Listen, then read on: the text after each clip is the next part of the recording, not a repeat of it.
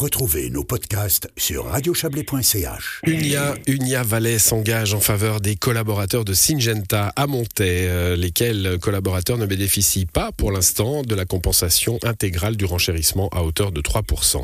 Après six séances de négociation avec les commissions du personnel, l'entreprise a refusé cet octroi malgré un bénéfice attendu très important pour 2022 et d'excellentes perspectives pour 2023, selon le syndicat. On en parle avec vous, Blaise Caron. Bonsoir.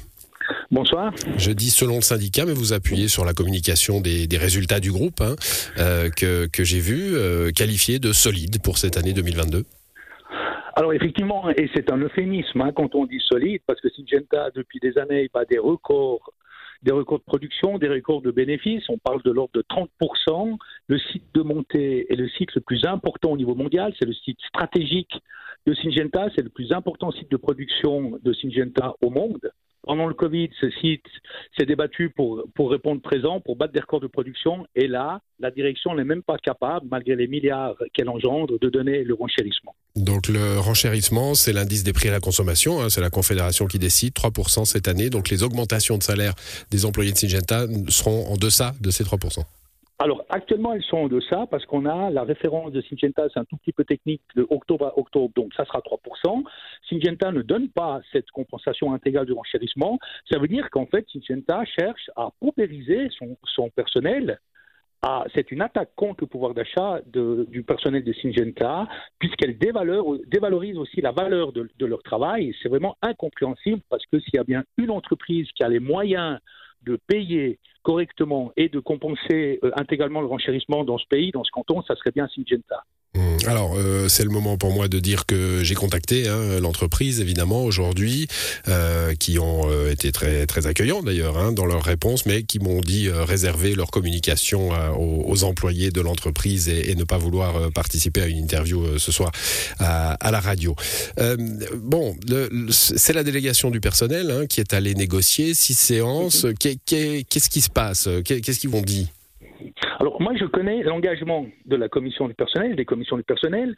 Je connais aussi leur sens des responsabilités, leur sens de la mesure, pour que les commissions du personnel arrivent à un stade où elles disent stop, nous ne pouvons plus négocier parce que nous n'avons pas le renchérissement, c'est que vraiment l'heure est grave. Nous n'avons pas affaire à des, à des excités, nous avons vraiment à des, à des gens, commission du personnel, qui ont une très très longue expérience, qui ont une connaissance étendue de tout ce qui se fait sur, sur le site chimique, et eux-mêmes ont fait le constat qu'ils ne pouvaient plus continuer parce qu'il n'y avait pas de renchérissement, parce que Syngenta a cherché à paupériser les personnes qui, leur ont élu, qui les ont élus. Elles ont dit dans ces conditions-là, nous ne pouvons plus continuer. Bon, y a, on pourrait imaginer Hein, euh, moi qui vous écoute et, nos auditrices et, auditeurs aussi, probablement que Syngenta étant un groupe euh, euh, mondial, c'est pas à Montaigne que les augmentations de salaire se décident. C'est bien le cas. Mais je vous rappelle qu'on a une convention collective spécifique à monter. Quand on a, le spécifique à monter. Hein, Donc, nos interlocuteurs sont montésans.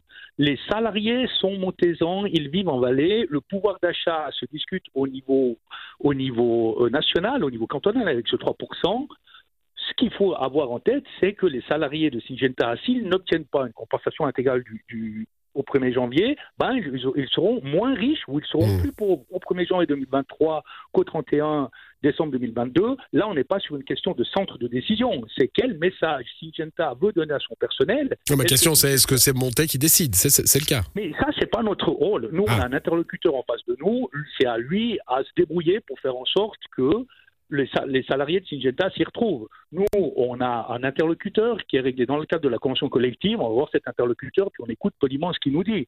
C'est à lui à s'organiser. Et ça, c'est son travail. Oui, convention collective dont vous rappelez d'ailleurs aujourd'hui qu'elle a été renégociée euh, il n'y a, pas si longtemps. Et elle, ne fixe pas euh, le renchérissement, justement? Non, le renchérissement fait partie des différentes composantes dont il faut tenir compte. C'est évident que lorsque vous n'avez pas de renchérissement... Pas le chiffre du renchérissement, mais le fait qu'il faut, qu'il faut adapter les salaires au renchérissement. On doit tenir compte du renchérissement dans la négociation salariale. Pour être précis. Mais lorsque vous avez un renchérissement quasi nul ou de 0,2, si vous ne l'obtenez pas, à la limite, c'est pas bien grave.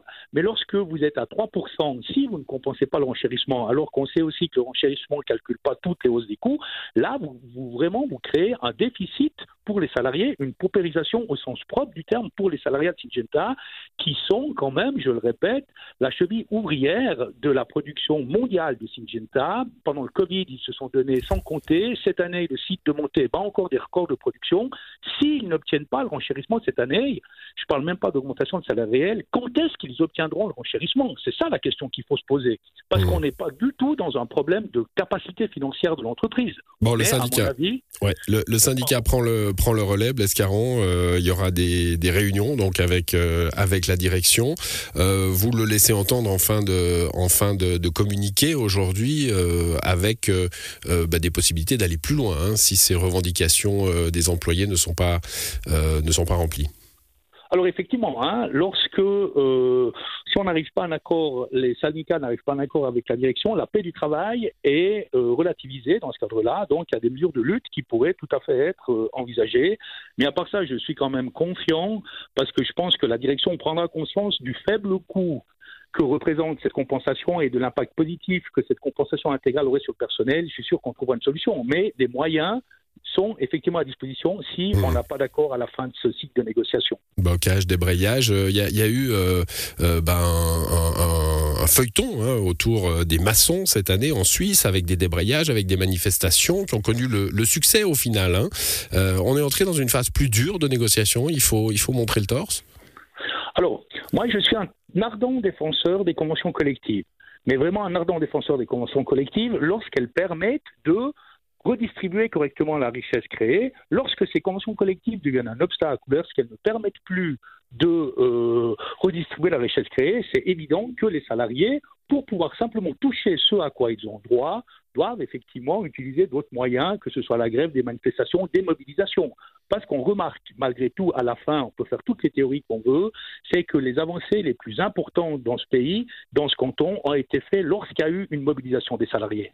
Ça, peut être possible dans le monde de la chimie qui est un peu plus éclaté, hein, évidemment. Tout est possible. Après, il faut voir la forme. Il faut voir la forme que peut prendre la mobilisation. Hein. Il y a les, les, formes peuvent être diverses, mais il peut tout à fait avoir des mobilisations sous une forme euh, ou une autre. On n'en est pas encore là. Là, on donne une chance à la négociation, on se focalise sur la négociation, mais jusqu'à maintenant, on a toujours réussi à faire preuve d'imagination. Rappelez-vous Tamoy lorsqu'il s'agissait de trouver des formes de mobilisation qui permettaient aux salariés de se faire entendre. Bon, Blescar, une dernière question. Euh, une négociation salariale, c'est un rapport de force, hein, ça l'a toujours été.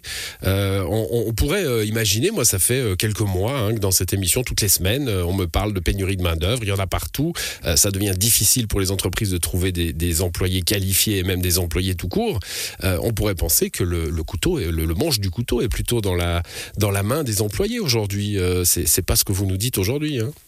Non, ce n'est pas le constat qu'on fait. Le constat qu'on fait, c'est qu'on est dans un rapport de force et tant que les salariés ne se mobilisent pas, tant que les salariés ne font pas valoir leur point de vue de manière collective, ben, c'est toujours l'employeur, ce sont toujours les patrons qui tiennent le couteau par le manche. Parce que si c'était si les négociations salariales étaient un élément rationnel, en se basant notamment sur l'élément que vous venez de donner de la pénurie de personnel, ça ferait longtemps que les salariés auraient eu d'importantes augmentations de salaire et on constate que ce n'est pas le cas. Bon, ben merci à vous, Blescaron, pour ces précisions. Je redis, hein, je l'ai dit pendant l'entretien, mais que nous avons contacté Syngenta qui réserve sa communication à ses employés. Il y aura des réunions au début euh, de l'an prochain entre euh, Unia et la direction de Syngenta. On suivra ça, euh, évidemment, au début de l'année prochaine. Bonne soirée à vous. Merci, bonne soirée, au revoir.